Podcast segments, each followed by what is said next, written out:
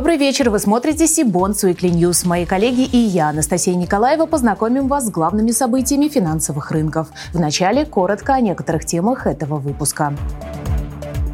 Ключевая ставка 16%. Что ждет долговой рынок? Срок замещения еврооблигаций российских компаний продлен на полгода. Кыргызстан впервые размещает суверенные бонды в рублях. Блиц-опрос. Подводим итоги уходящего года. Теперь об этих и других новостях более подробно. Центробанк на последнем в этом году заседании Совета директоров повысил ключевую ставку на 100 базисных пунктов до 16% годовых. Это повышение стало пятым подряд, и таким образом регулятор продолжил цикл ужесточения денежно-кредитной политики. В Банке России пояснили, что такой шаг связан с высоким инфляционным давлением. Одним из проинфляционных факторов глава ЦБ назвала продолжающийся быстрый рост экономики. По ее словам, если бы в таких условиях денежно денежно-кредитная политика не ужесточалась, экономике это бы только навредило. Представьте, что экономика – это автомобиль.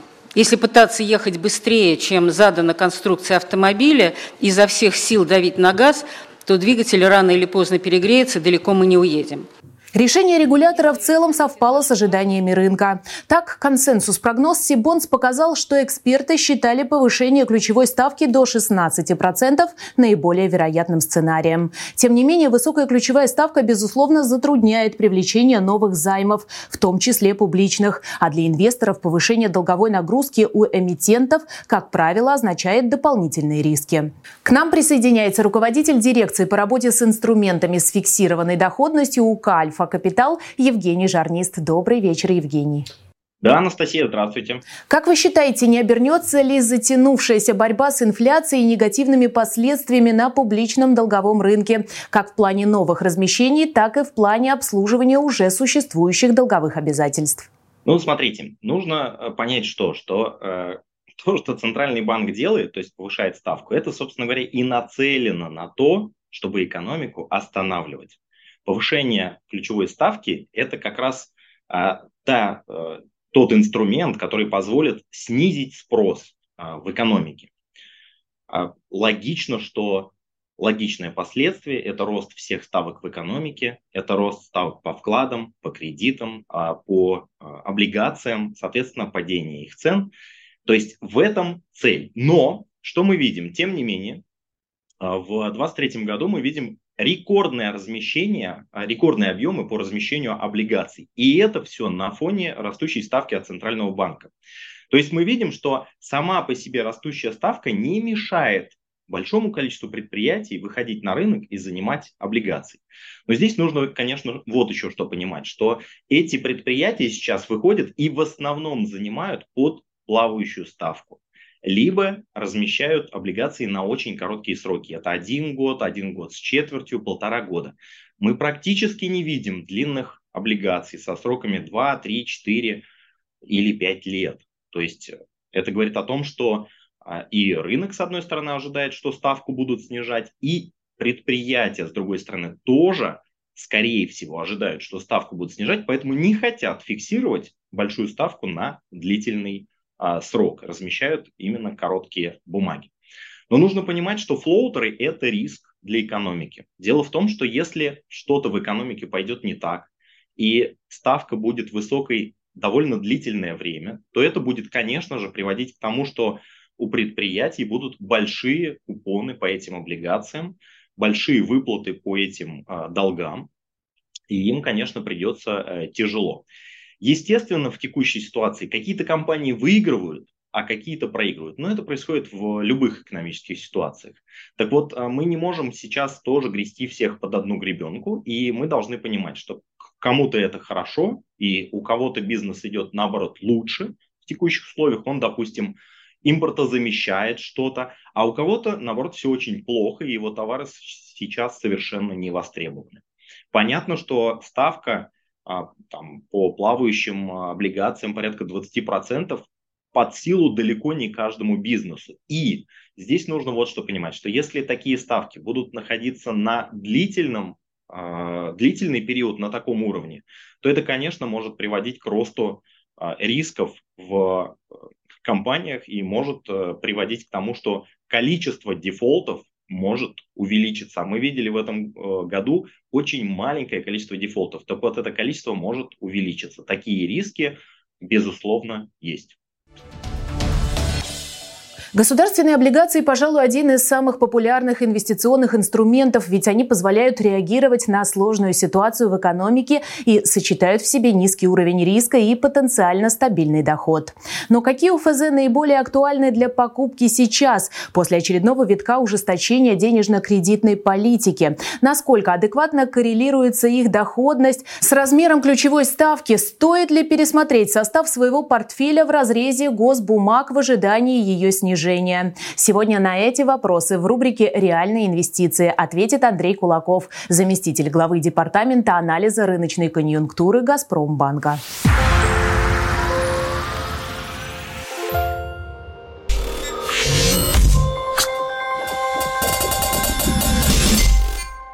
Что же, ЦБ еще раз повысил ставку до 16%, хотя еще месяц назад нам это не казалось настолько вероятным. А, так или иначе, мы полагаем, что на этом цикл а, ужесточенной монетарной политики все уже завершен. Мы также сохраняем наше мнение о том, что высокие ставки останутся с нами надолго, а первые сигналы к развороту монетарной политики появятся не ранее второго, а может быть даже третьего квартала следующего года. Как мы и полагали, рынок ОФЗ продемонстрировал коррекцию, доходности поднялись с 11,5% до 12,3% в ходе прошлой недели, но вновь перешли к умеренному снижению после решения ЦБ. А, вероятно, часть участников э, начинает выстраивать позиционирование под будущий разворот денежно-кредитной политики, однако нам кажется это преждевременно. Текущие доходности на рынке ОФЗ закладывают излишне оптимистичные а, оценки скорости разворота монетарной политики, а разрыв со ставками денежного рынка нам кажется неустойчивым. А, на текущий момент мы оцениваем справедливый уровень доходности длинных ОФЗ а, на уровне 12,5-13%. Как следствие, не исключаем вновь увидеть коррекцию, особенно в случае выхода негативных оперативных данных по инфляционному давлению. Тем не менее, к концу следующего года мы полагаем, что ключевая ставка имеет потенциал снижения до 10%. А, как следствие, справедливый уровень э, доходности длинных ОФЗ на конец 24 начало 25 года мы оцениваем на уровне примерно 10,5%, что означает, что потенциал роста цен есть даже от текущих уровней.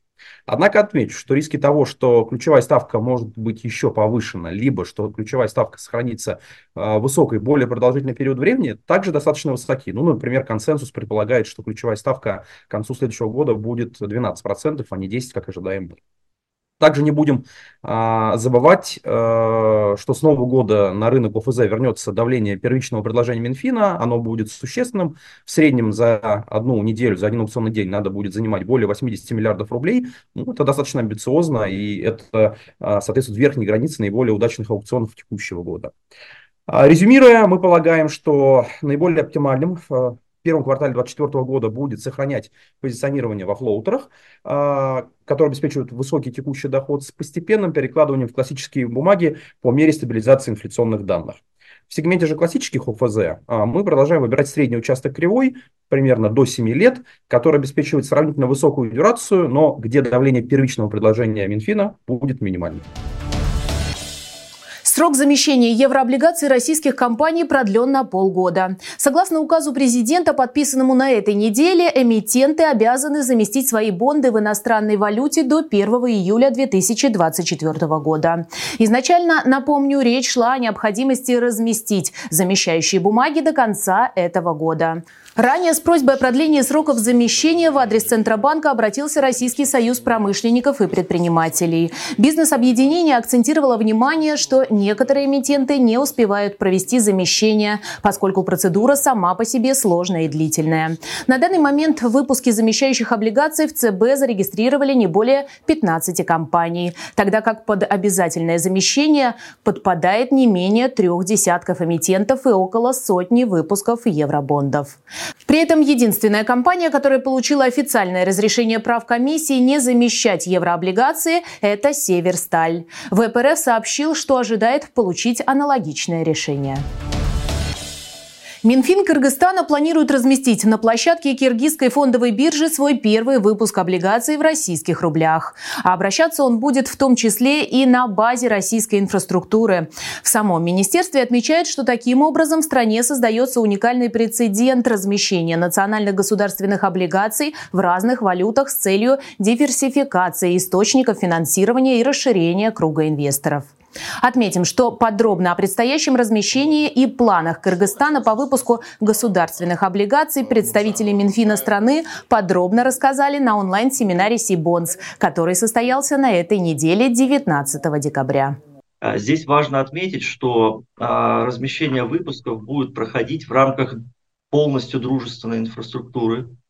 А, облигации будут созданы по киргизскому праву. Здесь важно отметить, что как вы сказали, а, русский язык является государственным языком а, в Кыргызской республике, поэтому ориентироваться в кыргызском праве и взаимодействовать с инфраструктурой для нас очень понятно и привычно.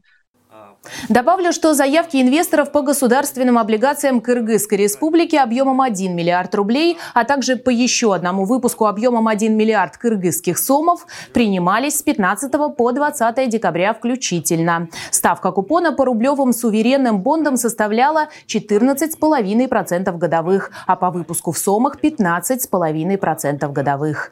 Обращаться они будут в том числе и на московской бирже. Оба выпуска включены площадкой в третий уровень листинга листинга. Аукцион же по этим бумагам состоится на Кыргызской фондовой бирже уже завтра, 22 декабря. Без учета этих выпусков облигационный долг республики по данным Сибонс на текущий момент составляет около 122 миллиардов киргизских сомов и 52 миллиона долларов.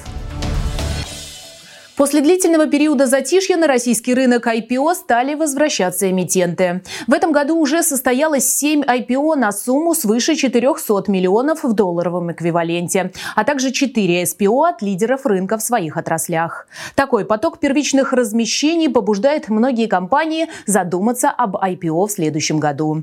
О планах в краткосрочной и среднесрочной перспективе официально заявила уже свыше 20 эмитентов, что позволяет говорить о том, что в наступающем наступающем году нас может ждать еще больший бум первичных размещений. К слову, в интервью с заместителем главы по рынкам капитала и взаимодействию с инвесторами Банка Дом РФ Александром Толачевым, которого Сибонс записал на площадке Российского облигационного конгресса, мы не только обсудили итоги уходящего финансового года, рассмотрели клиентские сделки банка и его различные продукты для долгового рынка, но и обсудили такой особый интерес к IPO.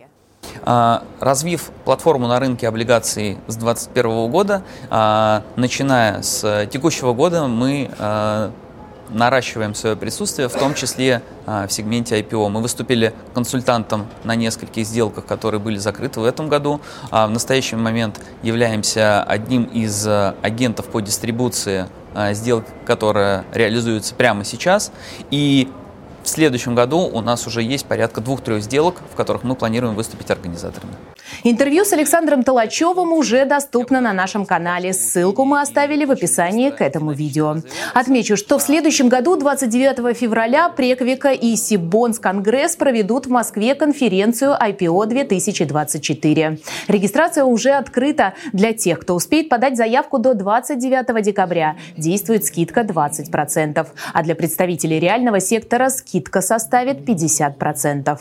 В рамках конференции пройдет церемония награждения Russia IPO Awards. Приглашаем профучастников рынка принять участие в голосовании. Ссылку на регистрацию и голосование вы также найдете в описании. До конца этого года осталось чуть больше недели, и мы обратились к топ-менеджерам долгового рынка с вопросом, какие события в экономике 2023 можно назвать основными. Предлагаем вашему вниманию Блиц-опрос.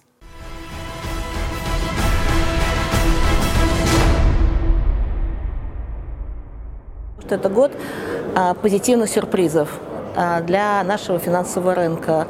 У нас э, произошло много размещений компаний, э, которых мы, честно говоря, не сильно ожидали, потому что никто не знал, в какую сторону будет рынок развиваться. И то, что рынок пошел э, развиваться в сторону роста и расширения представительства новых эмитентов на рынке, для меня, как для представителя первичных рынков Московской биржи, это очень хорошо.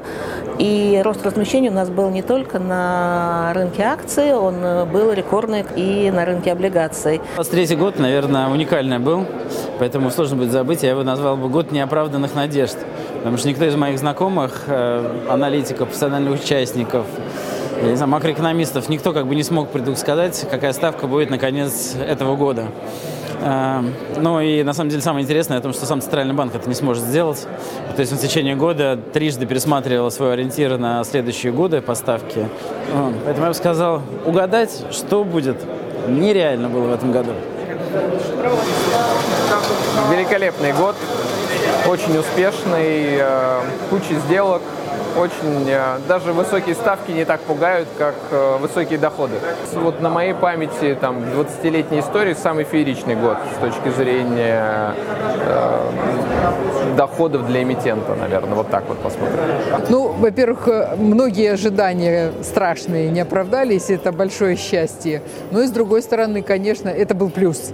А, но был еще и минус, это высокая ставка, которая очень сильно повлияла на рынок в общем, видимо, будет влиять и в следующем году. Я бы сказал так, это год несбывшихся плохих ожиданий.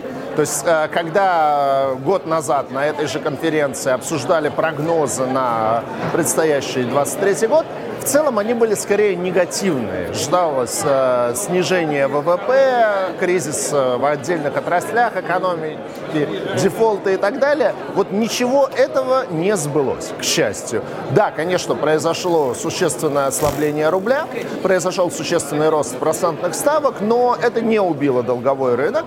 По сути, да, ответом на это стал переход долгового рынка в значительной степени в формат плавающих ставок. И объемы размещений практически не пострадали, поэтому в целом для долгового рынка год достаточно хороший. Год был, с одной стороны, а, непростым, но хорошим, скажем откровенно. Да? А организаторы вполне довольны результатами своих первичных размещений. Трейдеры в восторге от заработанных прибыли в течение этого года. Инвесторы, будем надеяться, что тоже оказались вполне себе довольны теми доходностями, которые они смогли получить на российском облигационном рынке. Как поется в известной песне, это был тяжелый год. Он был явно не похож на предыдущий. И было много всего нового, было много всего интересного.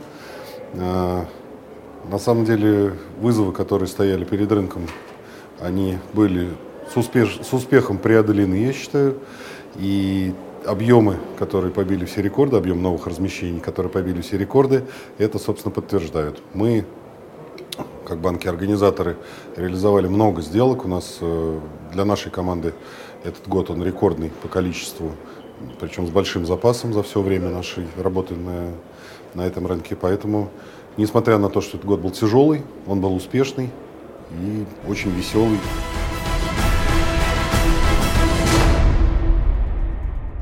Следующем выпуске Сибонс Weekly, который станет последним в уходящем году, мы представим блиц-опрос топов долгового рынка по прогнозам на 2024 год. А на сегодня это все новости. Чтобы не пропустить анонсы предстоящих конференций, онлайн-семинаров и новых выпусков Сибонс Weekly, не забудьте подписаться на наш канал, а также на телеграм-канал Сибонс. Я же прощаюсь с вами. До встречи в следующих выпусках.